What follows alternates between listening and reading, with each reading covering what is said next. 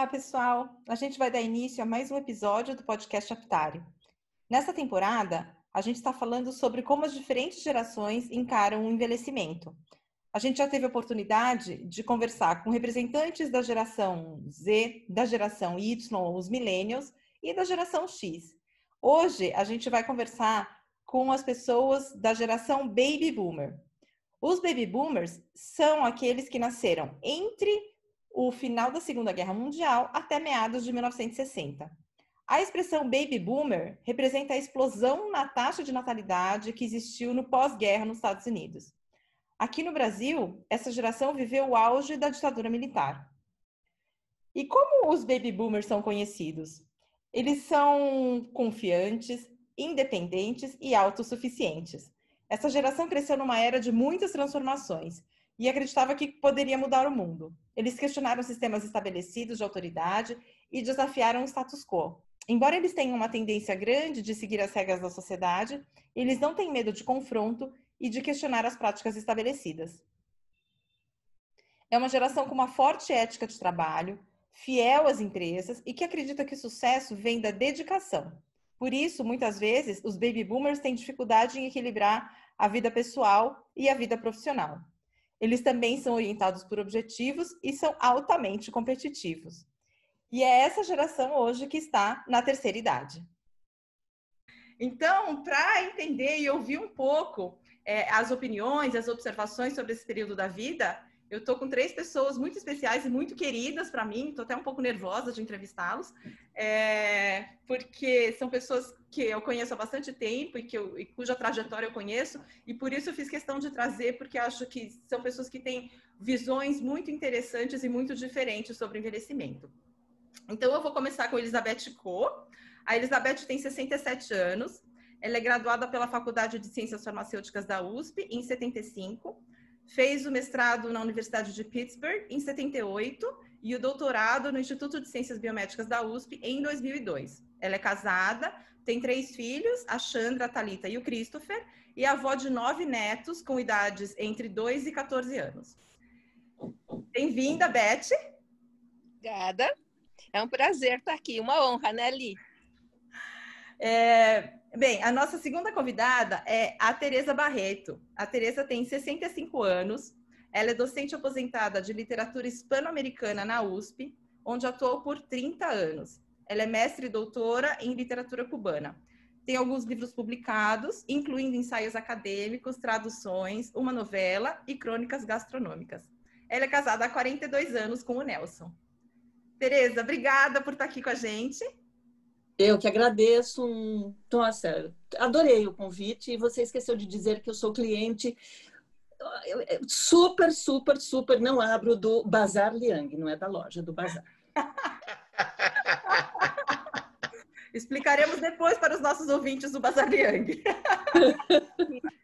E aí a gente tem também conosco o queridíssimo Bias Arrudão. E o Bias me mandou um mini CV muito maravilhoso que eu vou ter que ler na íntegra para vocês que é assim: 65 anos, paulistano, estado civil largado, formado em história e em jornalismo, trabalhou 20 anos na editora Abril na área de pesquisa, depois de 2000 se virou como pôde. Está aposentado e completa o orçamento como editor de textos e tradutor inglês-português inglês freelancer. Mora com dois cachorros no topo de uma montanha em Atibaia, São Paulo. Ai, Bias, que delícia esse mini CV e que delícia ter você aqui com a gente. Eu estou muito feliz de ter sido convidado, muito honrado, muito legal. Bom, gente, então, para a gente começar o nosso papo, é, eu já queria é, lançar a primeira pergunta, fazendo uma introdução que hoje é o Dia Mundial do Idoso. Eu não sei se vocês sabem, dia 1 de outubro é o Dia Mundial do Idoso. E as redes sociais estão inundadas com banners e mensagens de é, congratulações, né? Feliz Dia do Idoso, que ser idoso é uma conquista e, e muitas, muitos banners também falando de respeito ao idoso. Então, a minha, minha primeira pergunta é a seguinte: vocês estão vivendo uma terceira idade que é a que vocês acharam que iam viver? Toda essa comemoração tem razão? Ou ser idoso hum, não era nada disso que vocês tinham pensado? É, eu vivo, sim, é, a minha terceira idade é, exatamente como eu tinha planejado. Eu planejei ser independente, meu pai era arquiteto e nós não tínhamos papai não tinha salário no final do mês, mamãe não trabalhava, então a nossa vida era de muitos altos e baixos. E eu sempre tive por um objetivo ter o meu salário no final do mês. E eu fui, deu a casualidade de eu ser funcionária pública, então nós, Nelson e eu somos dois aposentados, vivemos bem, somos independentes, viajamos, fazemos o que queremos, né? Então, se é para comemorar ou não comemorar, eu acho que aí depende de cada um. Nós estamos muito bem. Obrigado. É, pois é, eu é, a resposta é não. é, mas a minha vida não foi nada do que eu planejava. Eu acho admirável uma pessoa como a Tereza é, ter conseguido chegar a ter imaginado o que, que ia acontecer. Quer dizer, eu é, a minha vida de certa forma é, sem a parte do terror, foi uma espécie de trem fantasma, porque é, eu vira para cá, vira para lá, vira para lá, enfim, é, profissionalmente e pessoalmente. É, eu acho que a, a, a, idade, a envelhecer, era uma coisa assim, eu sabia que era uma possibilidade, mas ia demorar muito tempo, entendeu? E não demorou. E aí a hora, e a hora que eu cheguei né, nela, é, é, eu tô descobrindo que eu tô numa fase ótima da minha vida, talvez a fase, a melhor fase da minha vida no sentido de estar tá em paz, de estar, tá, sabe, feliz, de estar tá, é, satisfeito. É, mas não é do jeito que eu achava que ia ser. É uhum. É melhor. Ai, que ótimo, Beth. Eu, assim, eu acho que um pouco diferente, talvez, do, do Bias e da, da Tereza, eu sou imigrante, né? De primeira geração. Eu cheguei ao Brasil com cinco anos. O Brasil é a, a nossa opção de, de vida, né? E a gente, aquilo que você está falando, que a gente pensa em, é, em mudar o mundo e tal, é bem do jeito que a minha geração, meia de transição entre uh, antes da ditadura e depois, pensou, né? Um pouco. E a gente nós fomos fazer a pós-graduação nos Estados Unidos, né? Eu fui com meu marido e quando a gente e a gente voltou mesmo com a oferta lá, porque a gente achava que a gente podia fazer diferença no Brasil. E aquilo que ali falou de que é um baby boomer, de planejar, eu sempre planejei as coisas, né? Mas assim, planejar faz parte do que do, do jeito que a gente pensa, mas também a gente tem uma forte convicção religiosa. E isso faz com que a gente ache ou, ou tenha certeza de que tudo está na mão de um Deus né, que, que um, controla a nossa vida e com quem a gente tem intimidade. Então, eu planejo. E, e o chinês, tá, eu sou chinesa, né? Para quem não sabe, uh, eu, o, o, chinês ele, ele, ele, lida bem, com, pelo menos a geração dos meus avós que viveram com a gente, dos meus pais, eles lidam bem com a velhice. Então, a gente lida bem com a velhice e planeja eu sempre achei que eu ia ficar velha com, com 60 anos. E que com 60 anos, quando eu tinha meus 20, né, eu tinha que terminar tudo. Eu tinha que estar com as crianças na faculdade, já com a vida pronta. E, na verdade, qual foi? Porque, na, como a minha área de biológicas, na época que eu fiz faculdade, a, a previsão de, de vida não era essa. Com 60, você já estava caquético de bengala.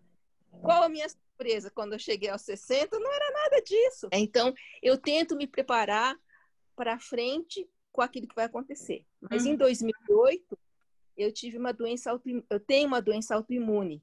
E aí, o meu envelhecimento foi bem mais rápido do que o que as pessoas normais. E com isso, eu tento aproveitar o meu tempo mais intensamente do que era, tendo eu acho que a gente deveria ter noção que o nosso tempo é curto, mas eu acho que quando você tem uma campainha lá, uma doença crônica que faz, olha, tá aqui, tô aqui, tô aqui.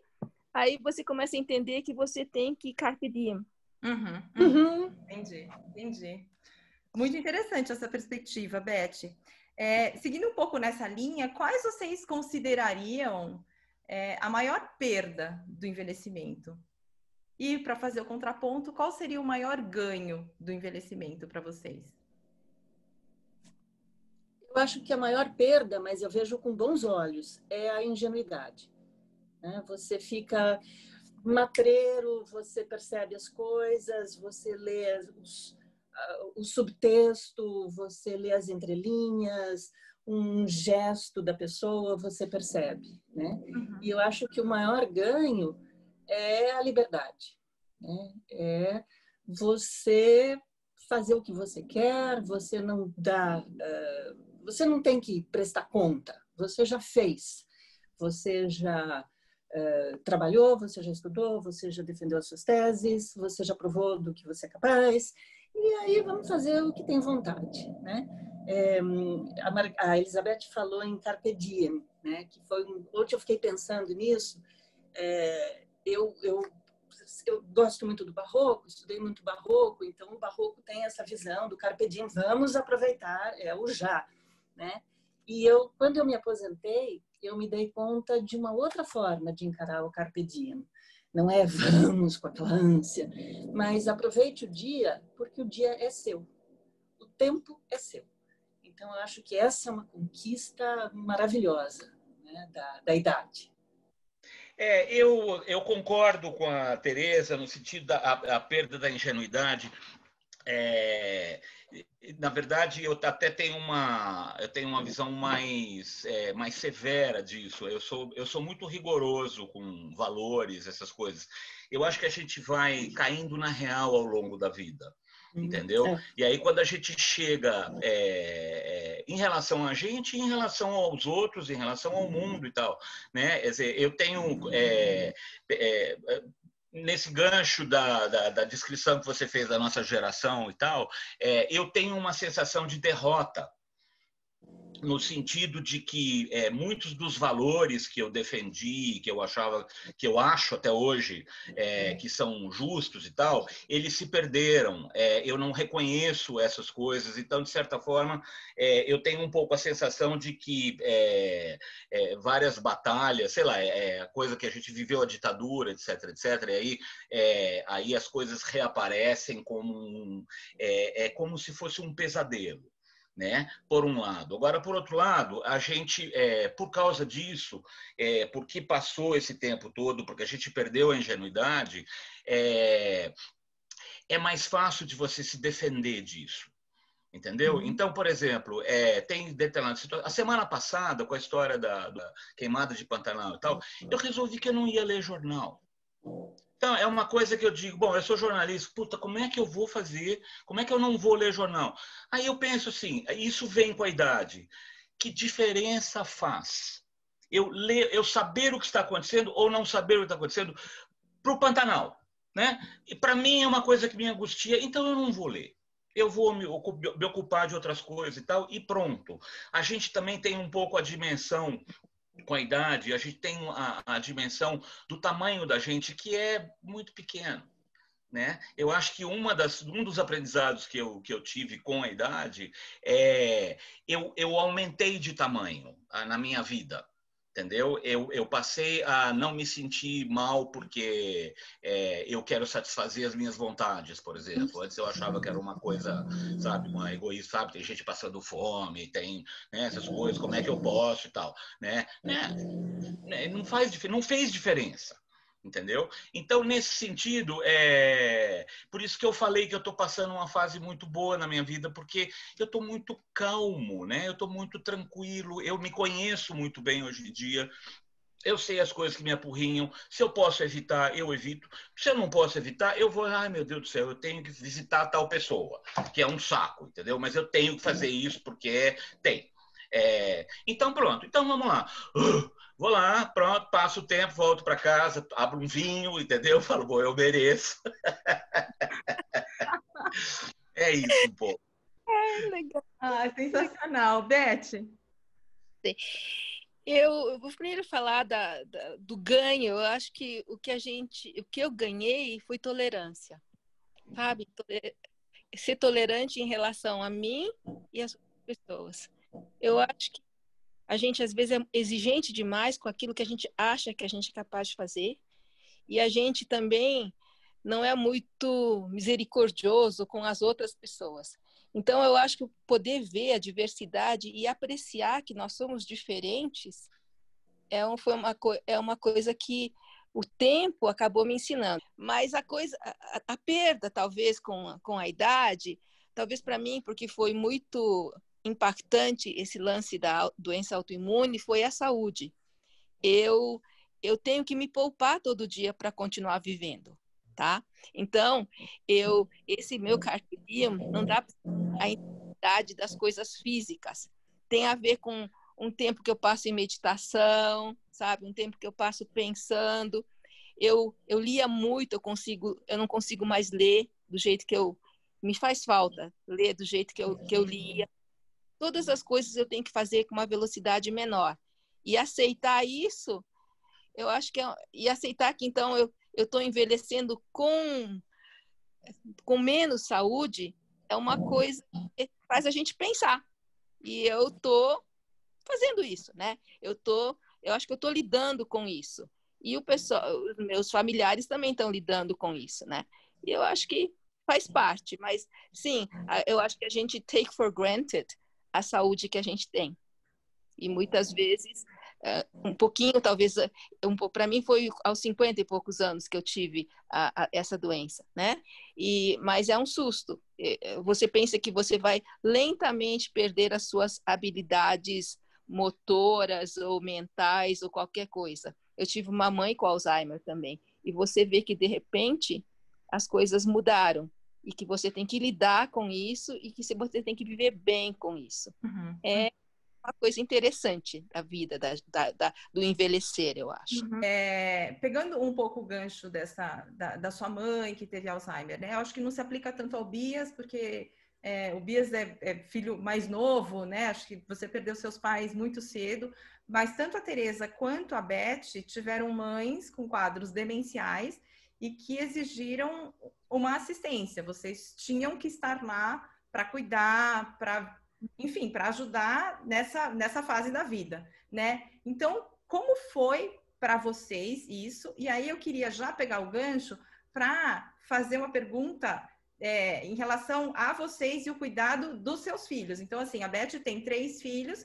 que podem cuidar de você. A Tereza optou por não ter filhos. Você é filha única, Tereza, e cuidou da sua mãe, mas você não tem filhos. Então, isso é algo que te preocupa? Então, eu queria que vocês falassem um pouco sobre essa relação que vocês tinham de cuidado com as mães e como é agora com vocês que estão chegando aí nos 70 anos.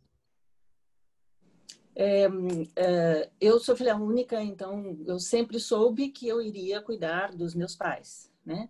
É, papai era bem mais velho que a mamãe, morreu 10 anos antes dela. E ela demenciou muito cedo. Ela, aos 70, 71, já começou a mostrar sinais de demência. Só que naquele momento, ninguém está preparado para receber, uh, receber não, para entender que o seu pai, sua mãe, uh, estão demenciados, né? Então, no início, a mamãe sempre foi muito ativa, a mamãe sempre resolvia tudo, eles eram muito independentes, e de repente a mamãe começou a mostrar sinais de eu falava, mamãe, presta atenção, mamãe, faça isso. Uh, até o dia, por exemplo, ela fez uma feijoada e esqueceu da couve, uh, tinha, sei lá, 15 pessoas para almoçar e ela sequer percebeu que tinha se esquecido. Então, eu falei, hum, tem alguma coisa esquisita. E o mais interessante é que ela pedia para eu levá-la ao uh, geriatra nós consultamos uns cinco geriatras e todos eles, não, sua mãe não tem nada, sua mãe está melhor do que nós dois juntos. E ela percebia que tinha alguma coisa errada. Né? E até que a coisa foi ficando muito, muito ruim. E o Nelson, meu marido, falou: olha, ou você põe uma empregada, e a mamãe se recusava, ou você tem que interná-los numa clínica. Eu pus uma empregada, foi assim uma operação de guerra. Eu fazia cavalo de Troia, eu punha a empregada dentro da, da, do carro, entrava com o carro e ela entrava na casa. É, eles se recusavam, a mamãe, mamãe surtou com isso e eu, como boa italianona, chamei os dois e disse: ou vocês ficam com esta moça ou vocês se esqueçam de que vocês têm uma filha. E saí, chorei o fim de semana inteiro, foi um horror. É, na segunda-feira eu fui lá e falei: vocês repensaram? Papai chorava de um lado, minha filha. Eu falei: não, é ou isso ou nada. E foi muito interessante, porque ela começou a trabalhar no finalzinho de maio e dia 7 de julho o papai morreu. Morreu, não estava doente, nada, não acordou. Né? Então acho que ele percebeu, olha, ela está cuidando das coisas. Né? E ali a coisa estava bem complicada. E você acompanhou, Lilian, a mamãe ficou ainda, sei lá, uns sete anos morando, é, sempre moramos separadas. Isso é uma coisa que meus pais me ensinaram. Cada um tem que ter sua casa. Então, até o Nelson dizia: não, traga sua mãe para morar conosco. Não, não vai dar certo.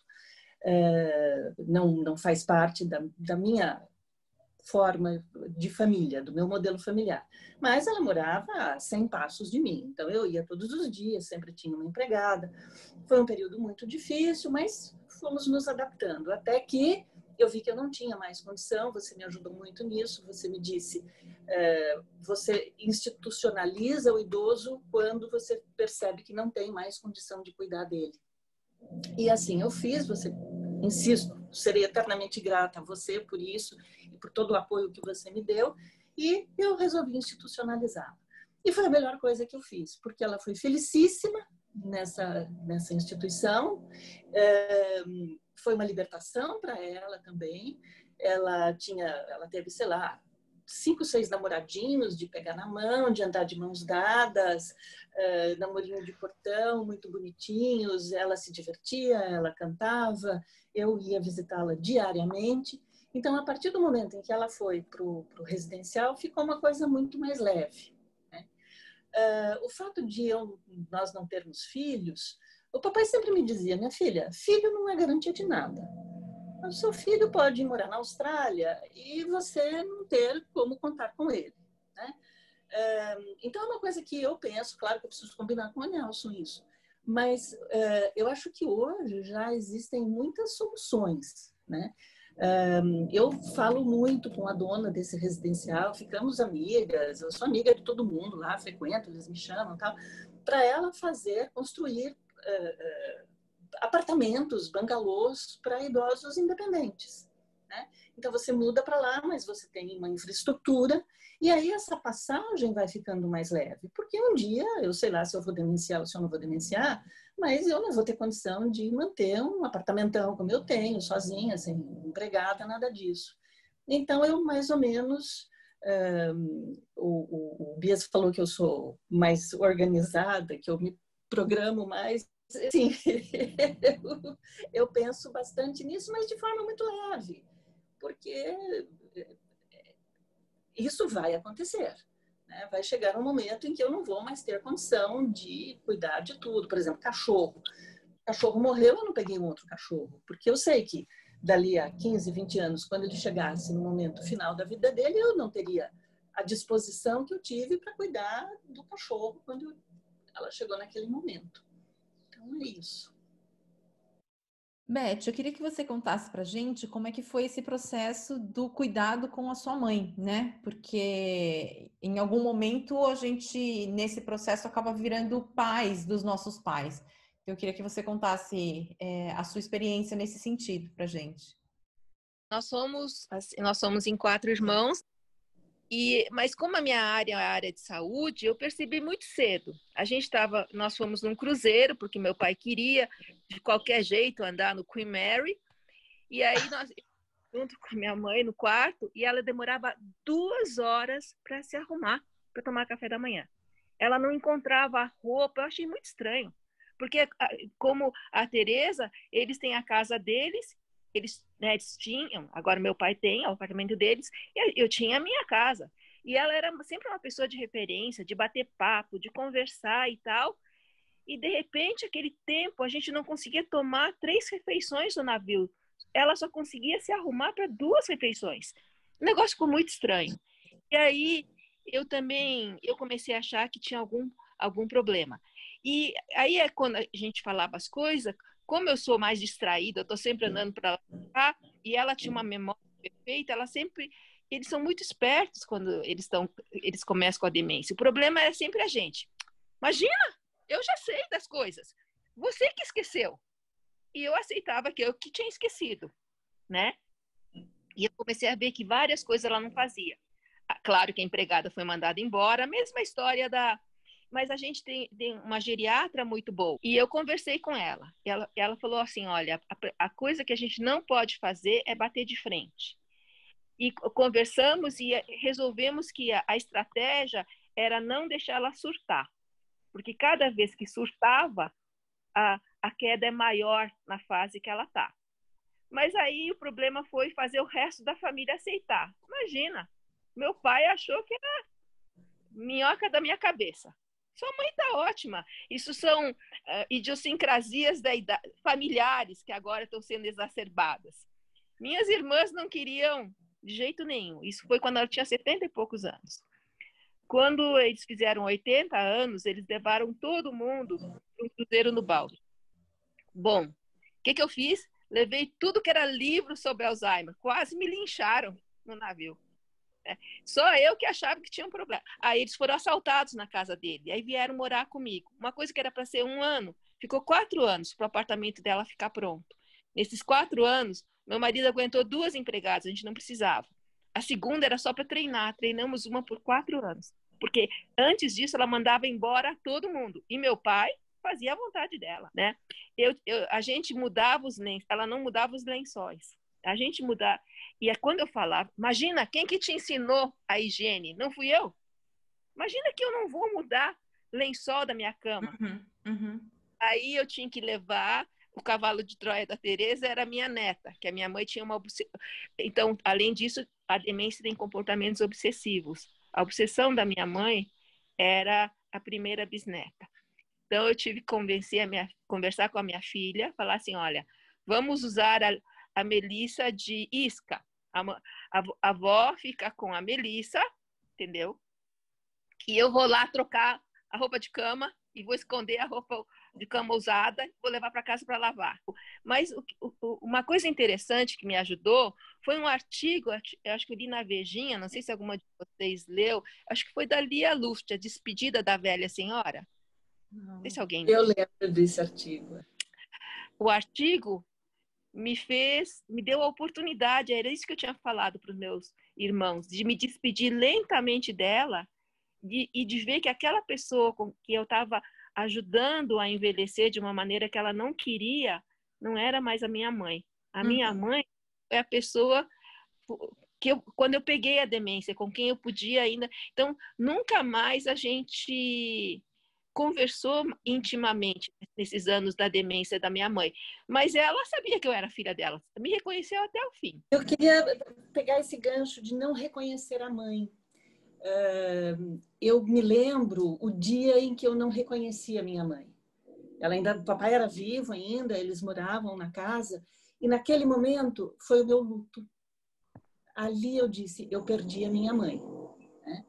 E claro, continuei com todo o amor e carinho fazendo tudo, mas aquilo foi muito difícil. Eu, eu essa, eu, eu tinha me esquecido disso. Então, quando a Elizabeth mencionou, eu não reconhecia mais a minha mãe esse foi o meu momento de luto. Uhum. Desculpa a interrupção. Imagina. Beth, eu queria que você falasse sobre agora a sua relação, porque com seus filhos, porque os seus filhos de alguma maneira têm que ficar de olho em você. Como é que é isso para você? É, porque você falou, né, que você está tendo que aprender a envelhecer com menos saúde, né? Sim. Com o reloginho lá correndo, porque você sabe que é uma doença que é crônica como é que é você se ver de repente no lugar da sua mãe e os seus filhos no seu lugar? Sim, eu acho que assim, eu não sei se eu posso chamar de vantagem. A minha doença autoimune, ela é bastante limitante, mas ela não é degenerativa. Então eu não vou. Isso não quer dizer que eu não vá ter Alzheimer. Uhum. Mas essa minha doença, ela é limitante, ela tem, mas não é degenerativa. Ela exige certos cuidados. Eu não posso como é uma doença autoimune, eu não posso estar tá em, em grandes. Agora está todo mundo em isolamento social, mas, por exemplo, se tiver uma grande virose, é melhor eu não estar tá em contato. Porque se eu pegar uma virose, vou produzir anticorpo e também vou produzir, produzir os anticorpos anti eu. Aí, mas assim, os meus filhos, eles filhos e noras e genros, na verdade, eles têm mais medo por mim do que do que eu tenho, né? Então, a minha nora sempre fala: "Não, mãe, eu não vou vir aí, porque a gente está com gripe e você tem que se cuidar. Ah, tem um, um tratamento de laser. Eu vou levar levar para você, mãe, para você uh, usar. Então, eu, eu sei que eu posso contar com eles, mas eu gostaria de não precisar. Uhum. Uhum. É, é, você sabe que foi isso que a minha mãe falava até o fim, no Alzheimer, era interessante, porque ela tomava banho, eu, eu, eu ia, né, tinha que ser sozinha, não podia entrar, uhum. mas depois para secar e para passar, eu sempre falava, deixa eu passar o creme, né? Passava o creme e ela falava assim, ah, meu Deus, que coisa triste, né? Ah, uma mãe tão assim incapaz que você precisa ajudar. Eu falei, mas mãe, isso é um prazer. Aí ela falou, mas por outro lado, é, o pessoal de Alzheimer é muito interessante. Por outro lado, você tem que dar graças a Deus, né? Nessa idade você ainda tem mãe. Mas então, ela sempre falava assim: ai, eu quero ser independente, eu não quero depender de nenhum de vocês. E no fim, ela dependeu de muitos de nós. Uhum. Então, eu acho assim, a gente quer dizer que a gente não quer depender deles. E a gente está fazendo as coisas de forma que a gente não precise depender. Mas eu acho que é muita arrogância da nossa parte dizer que a gente controla a nossa vida a tal ponto que a gente não, não vai depender de alguém. Uhum. Eu não gostaria de ser uhum. Um, uma carga para os meus filhos. Tá? Uhum. E mesmo assim, minha mãe, nesses 10 anos e pouco com Alzheimer, ela foi uma carga, entre aspas, porque é, é até certo ponto, né? Uhum. Não, ela faz parte, não é? É isso aí. Da, das relações humanas da gente, né? Uhum. Então, uhum. Beth, é. eu vou te interromper para ouvir um pouquinho a, a experiência do Bias, porque é, é. está falando da, da, de você que tem filhos, a Tereza não tem filhos, mas é casada, e o Bias, ele não está num relacionamento e não tem filhos. Então, como é que é? Como é que você vê a sua velhice, né? Como é que você vê, de repente, puxa, preciso que alguém me leve no médico, ou estou numa situação de doença, como é que você vê isso?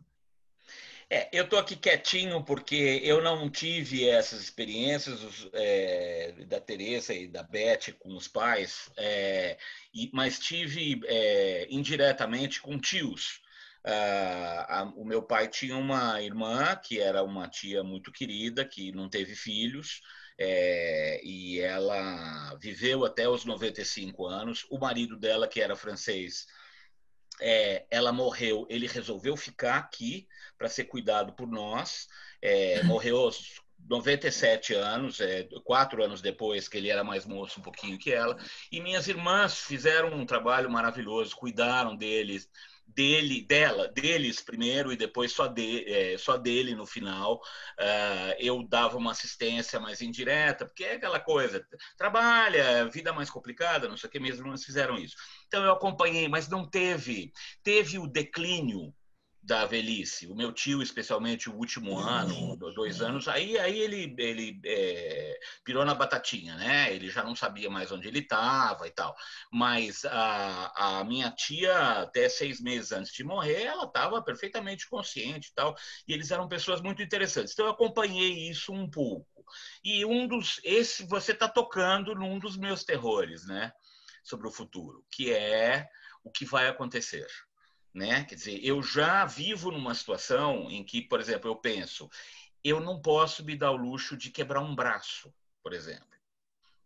Porque eu moro a 40 minutos da cidade, é, eu moro num lugar, eu praticamente. Agora eu estou cheio de vizinho por causa da pandemia, mas tem. É, é, tem é, normalmente tem dias que eu não vejo ninguém porque eu estou num lugar onde a maioria das casas é de fim de semana. Então, se eu precisar ir ao médico quebrar o braço, eu tenho que pegar o carro e de braço quebrado. Tá certo? Então, é uma coisa que. É, isso é uma coisa que me preocupa muito. É, e já desde que eu mudei para cá, eu tenho consciência disso. Uma coisa você estar tá em São Paulo, né? Você faz coisa a pé, você vai ao supermercado, se precisar, você tem ali os teus amigos, a tua família. Eu tenho irmãos, meus irmãos são. É, uma irmã fez 80 anos, o outro está para fazer 80 anos. Então, eles são mais velhos do que eu. Mas, enfim, tem ali, tem os sobrinhos e tal, né? Ah, aquilo não tem. Né? E sei lá, neste momento eu estou com uma saúde ótima, não tenho nenhum problema nem nada, mas o que vai acontecer depois, né? Também acho que filho não é garantia de coisíssima nenhuma. É, Pode ser até que algum sobrinho cuide de mim, entendeu? Como nós cuidamos dos meus tios, mas eu não espero isso. E é uma coisa que me preocupa muito, é, que eu preciso até conversar com os meus sobrinhos em algum momento e dizer, olha, é, vamos pensar em situações que podem acontecer, né? É, porque pode ser também que eu acorde morto, como, como eu gosto de dizer, entendeu? eu tenho aqui um esquema para segurança do condomínio que é eu levanto de manhã e abro a janela do lado da casa que porque tem um lado da casa que é virado para paisagem e o outro para a rua. Eu já falei, ó, eu levanto e eu abro a janela do quarto que dá para a rua. Se vocês passarem de manhã e estiver fechada, fica de olho. Pode ser que eu tenha resolvido dormir até mais tarde e tal, né? Não é uma coisa assim. Hum. Mas se vocês passarem aqui às 11 e o meu carro estiver na garagem e a casa continuar fechada, bate na porta. Bate na porta para ver se não é, não é alguma coisa. Então, é, eu, uh, essa preocupação eu tenho. O que, que vai acontecer? Né? Porque é, um dos privilégios que eu tenho, é, que eu tive na minha vida, é nunca ter tido problema de saúde. Uhum. Né? Mas uma coisa como a Beth, aconteceu com a Beth, não tem garantia nenhuma de que não vai acontecer comigo. Ou Alzheimer, tá certo? Pode aparecer. Como é que vai fazer? Alguém vai ter que cuidar de mim é, e aí eu preciso combinar com os meus sobrinhos, porque eu não, não quero ser um peso, e eu, até a relação que eu tenho com eles é muito diferente da relação que eu tinha com os meus tios, que nós, meus irmãos e eu tínhamos com os meus tios, entendeu? É, a gente era muito mais próximo né? Ah, então, é, e eu acho que não pode esperar mesmo, né? Então, o que eu preciso é que alguém administre, dependendo da situação, alguém administre. Vamos internar o tio Bias no, numa casa de repouso. E, e, sabe, se for um lugar decente, legal, eu provavelmente vou numa boa, né? Porque uhum. eu, eu sei que eu sou de boa, entendeu? Tá tudo bem. É, o, a situação que tiver ali, eu vou me adaptar da melhor maneira possível. Tá? Uhum. Isso que é falo que tem a ver um pouco com a sabedoria que a gente adquire com a idade, quer dizer, alguns de nós, eu vejo, eu tenho amigos que não adquiriram essa sabedoria, entendeu? É, ao contrário, que ficaram piores, né? Tá?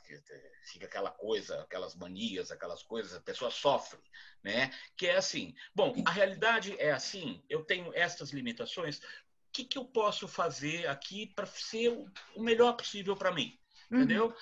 Faço isso. Não sei como é que vai ser se eu tiver uma limitação, uma coisa de é, limitação física, tudo, entendeu? É, acho que eu levaria numa boa, mas eu acho que depende também. É, dor, é, é, limitações, falta de autonomia, isso deve ser uma coisa muito sofrida, entendeu? Eu não gosto de pensar muito nisso, mas eu sei que está no radar como uhum. possibilidade. Eu espero que não aconteça. É como eu disse, eu, eu, eu espero acordar morto entendeu? É, mas, é, sei lá, já falamos também de amigos, né? Vamos fazer, vamos morar todo mundo junto. Não sei se eu quero. A pandemia tem sido uma experiência muito interessante, porque eu concluí que eu queria passar a pandemia com os meus cachorros, como eu estou passando. Com ninguém mais. É, eu queria passar para um outro tópico que é, eu deixei de abordar na outra entrevista e muita gente me cobrou, né? Porque essa é uma das questões do envelhecimento que preocupa muita gente, que é a questão de finanças, né? Então, assim, aposentadoria não tem como, né? Não dá para viver. Como é que, como é que é, se programa? Como é que se, e se não se programou? Como é que está hoje? Como é que a gente vive? Como é que a gente se prepara? Porque considerando que a expectativa de vida está cada vez maior, a gente está vivendo cada vez mais, como é que a gente encara esses próximos anos de uma maneira que não sufoque a gente financeiramente, né? Como, como é que vocês se prepararam, ou estão se preparando, ou estão lidando com isso? Bom, é, eu já mencionei rapidamente isso. É, Nelson e eu fizemos as nossas opções aos 20 e poucos anos. Né? Ele sempre trabalhou em multinacional norte-americana e eu, muito cedo, já era docente da USP. E ele, claro, que na empresa dele ele teria que, nós teríamos que morar nos Estados Unidos. É, nós conversamos muito, então nós achamos, mas aí eu teria que abrir mão da minha carreira.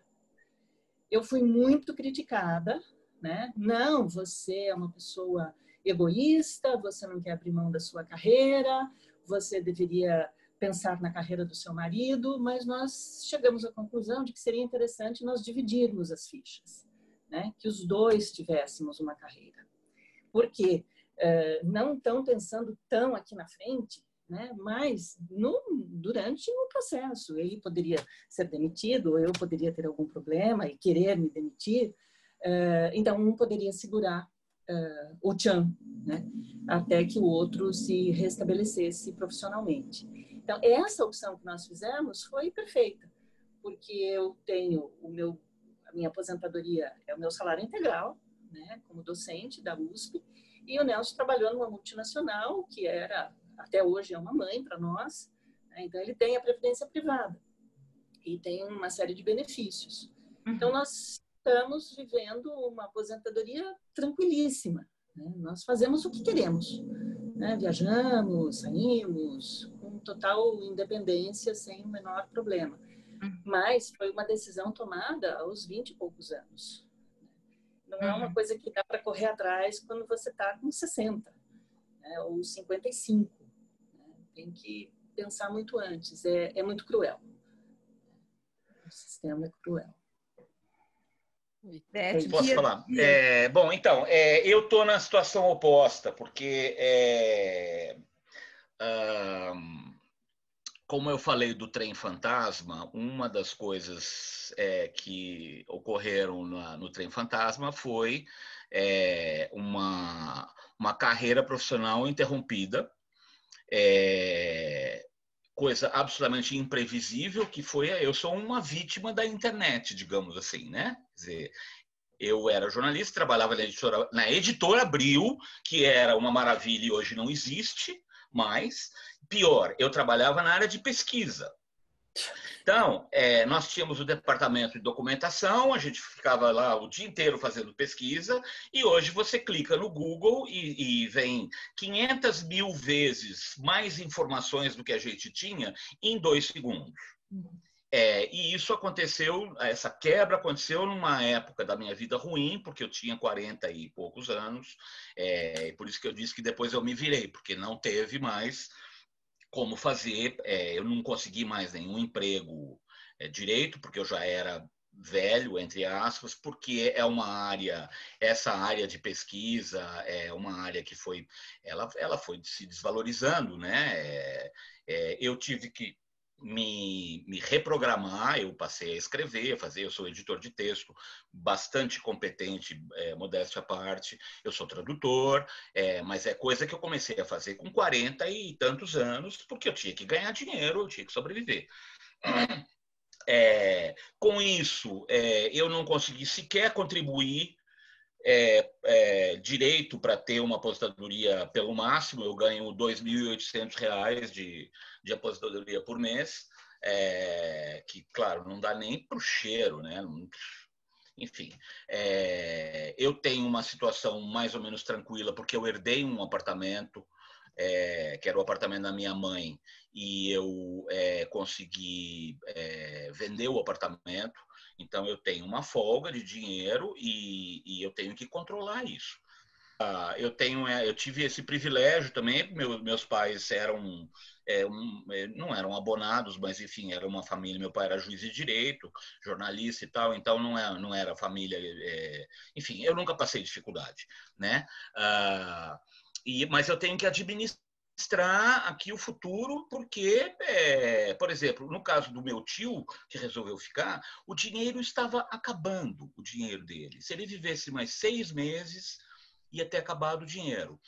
Eu tinha uma irmã muito rica, é, que bancava muitas das despesas, e ela morreu.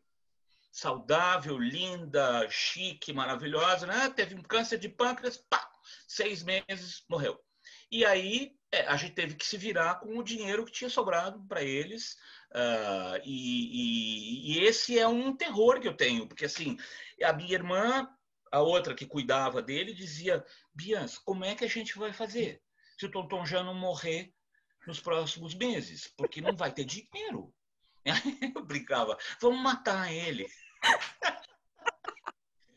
Enfim, ele morreu no limite. É, e esse é, um, esse é um medo que eu tenho, entendeu? De, é, de é, enfim, é a síndrome, eu chamo de síndrome do viaduto. Eu vou morar embaixo do viaduto, eu já escolhi qual é o viaduto, é o da Vida Bandeirantes, que tem uma pizzaria na frente, assim eu posso pedir comida à noite, enfim, esse é um pesadelo que eu tenho. Mas é, não vai acontecer. Porque eu vou acordar morto. Beth. Interessante. A gente, a gente, Robert sempre foi professor. No começo da nossa vida, o Robert foi o que a Teresa foi até o fim, professor universitário, foi professor da Unicamp, do ITA, né? Mas eu acho que com filhos teve uma época que foi um pouco difícil de manter. E aí ele foi para iniciativa privada e, e depois ele ele abriu uma empresa que hoje nossos filhos tocam. Então, hoje nós estamos 100% aposentados. A gente, a gente fez uma série de coisas tá, nesse caminho. Nós já separamos todos os nossos bens. Não temos mais nada. Botamos, ninguém vai brigar pela herança, porque já está tudo dividido, tá? A, a empresa está dividida e nós estamos vivendo. claro que a aposentadoria do Robert não dá para nada e a minha é o salário mínimo. Uhum. Então, a gente vive uh, de uma renda que ele tinha, ele é, eu acho que o, ele tem uma cabeça boa para investir, não sei o que lá, então nós vivemos disso. Uhum. O que, que a gente faz com o nosso dinheiro? O Robert empresta. Nós temos um banco privado. A gente já financiou sete casas, assim que o pessoal já pagou para a gente as casas de volta, tá? E a gente tem umas mais umas sete ou oito casas financiadas que eu não sei se vão como é que vão pagar a gente, mas é sempre para pessoas carentes, com juro abaixo do juro bancário, e a gente faz um planejamento para eles pagarem. Então, a gente faz isso. E, é, e hoje o nosso tempo, então, é gasto nisso. Uhum. Eu creio, eu acho que como chinês, o chinês sempre, é, é, assim, sempre falou assim, ó, de se você ganhar cinco, gasta um, economiza quatro. Claro que a gente uhum. não tem exagero, mas eu acho assim que vindo de uma de uma geração de contracultura, né? A gente sempre foi muito, a gente sempre a nossa filosofia é uma vida mais simples. Então a gente vi, tenta viver com simplicidade. Nós temos um carro hoje, né? Nós temos a gente anda de ônibus, a gente faz várias coisas, né? Uhum. Antes da pandemia né? E com isso a nossa vida ficou mais simples. Isso não quer dizer que o nosso, a nossa aposentadoria dê para nos sustentar, porque, mas de qualquer jeito, a gente hoje a gente reinveste o que nós temos não para o nosso próprio usufruto, na verdade para várias ações sociais que a gente faz parte agora na pandemia. Entendi, legal. Então, para a gente encerrar o nosso papo, que está sendo super legal, é o que, que vocês esperam para o futuro? Porque a longevidade está aí. Tá, vocês são idosos jovens, né? Vocês são recém-idosos. É, Nós somos baby idosos. Exato. Viver 100 anos hoje não é nenhuma façanha, né? Assim, cada vez mais gente vai viver os 100 anos. Hoje já não se fala mais só em terceira idade, já se fala em quarta idade, que são as pessoas com 80 a mais. Então, o que, que vocês esperam aí para esses anos que vocês têm pela frente? Eu acho que nada será como antes, né? Mas eu queria minha vida de volta, né? Eu sei que nunca mais acho que a gente vai poder sair livre, leve e solta. Provavelmente o uso da máscara vai ser uma constante. Uh, esses cuidados, né? Claro que vamos voltar a sair em algum momento, mas uh, eu escutei uma coisa do, do Pondé muito interessante. Ele diz a gente precisa aprender a reverenciar a doença, né? Não no sentido de dizer, ó, oh, doença, você é maravilhosa, não, mas ter respeito pela doença, né? Que é uma coisa que eu vejo muito a Elizabeth fazendo com a doença dela. É, a mamãe teve câncer aos 50 e poucos anos e a mamãe respeitou muito a doença. E eu via muitos cardiopatas não respeitando a própria doença. E eu acho que a, ah, estamos no momento de respeitar as nossas limitações e aprender a respeitá-las, né? A não ter essa uh, essa ideia muito bobinha e muito de super-homem, não, comigo não vai acontecer. Né? Então, acho que é um momento, é um turning point para a gente começar a ver as coisas de uma outra forma, né? Em especial a moçada, né? Que está meio uh, não, não tomando todos os cuidados, como a gente vê, né? Nas notícias, etc. Enfim, não, não vejo. Eu, eu, eu, quero minha vida de volta, eu não aguento mais. Chega. Legal. Estou fazendo coisas bacanas, estou estudando, estou fazendo meditação, eu treino em casa, mas uh, tenho os meus amigos, a gente se fala muito tal, mas uh, é uma limitação física, né? topográfica. Né? Então, uhum. você está trancado. Uhum. É isso. Dias, o que você espera para os próximos anos? Pois é, é, essa situação da pandemia, ela coloca umas, umas questões para frente, né? Que a gente não tem resposta ainda, né? E também eu concordo com a Tereza que eu acho que a vida mudou para sempre. Mas o, o que eu acho que a tua pergunta, na verdade, não era em relação é, à pandemia, e sim em relação ao que eu espero do futuro. E eu, eu, eu francamente, eu não sei. Eu, eu gostaria é, que essa, essa boa fase da minha vida perdure o máximo de tempo possível. Eu gostaria de estender ela ao máximo, né? Ah, é, eu brinco da história de acordar morto, mas enfim, não sei, não sei se eu não vou ter uma doença, não sei se eu não vou ter um câncer, não sei se eu vou ficar, é, se eu vou ter Alzheimer, é, eu não sei se eu vou viver que nem o meu tio até 97, 100 anos, entendeu? E acabar meu dinheiro, eu não sei. É, eu, eu vivo o eu vivo o cotidiano hoje em dia, entendeu? Eu trato de ter a melhor qualidade de vida que eu posso me proporcionar neste momento, tá? Então, isso significa também não ter grandes expectativas, né? Ah, assim, a expectativa é que hoje seja um dia legal, entendeu? Que eu faça coisas legais e que eu vá dormir cansado e amanhã eu vou acordar e vou vai ter outro dia com coisas para fazer. É isso que eu espero. E, Lilian, eu, eu me ative mais ao, ao, ao Covid, o que eu espero para amanhã, mas quando eu digo eu quero minha vida de volta, é a vida de sempre. Né? É a minha rotina. É o que eu sempre vivi e o que eu quero continuar vivendo. É ter o meu dia a dia, é viajar, é programar as viagens. A gente faz sempre duas viagens bacanérrimas por ano, estudando muito, pesquisando muito, é, não é só no Google, viu? É, e, e, e, voltar para a nossa rotina, que é, é, é, a vida que nós escolhemos, né? Que volte de uma forma diferente, mas que eu possa voltar a ser o que eu era uhum. antes disso tudo. Uhum. Beth, o que, que você espera ah, para o futuro? Eu acho assim, eu tenho um pai que acho que vai viver até 120 anos. Ele, Ele... me liga todo dia, às sete horas da manhã, para falar o que, que ele viu na internet sobre Singapura, sobre a Bolsa de Londres, sobre uh, Indonésia, Vietnã. Então, eu falei para ele, olha, pai, o negócio é o seguinte, você vai chegar até 120, mas eu não. Né? Não sei quem vai cuidar de você. Ah, não pode falar isso. Eu, eu não tenho, assim, a gente planeja a nossa vida, sim, mas eu não tenho planejamento para, que nem meu pai, para 120 anos. Não, eu, eu, planejo, que nem o Bia estava falando, o meu dia de amanhã. A gente, que nem hoje. Hoje eu estou dando um almoço aqui em casa, depois de conversar com vocês, porque hoje é o Mundo Festival, pessoal. Ah, é o Moon Festival. E a gente, quando a gente foi viajar para a China, a gente levou uns colegas de turma do hobby e nós vamos tomar cuidado, máscara tal, mas nós vamos comer comida chinesa hoje para matar a saudade um do outro, porque a gente está muito tempo isolados assim da pandemia, né? Então, com cuidado e tudo, a gente vai aproveitar isso. Sábado, a gente está trazendo 3 mil quilos para doar. E, e a, a, o, o, lugar é Itacoaquecetuba, tem, tem 300 famílias precisando desses três. Né? Então, a gente tem um planejamento a, digamos, a curto prazo, né?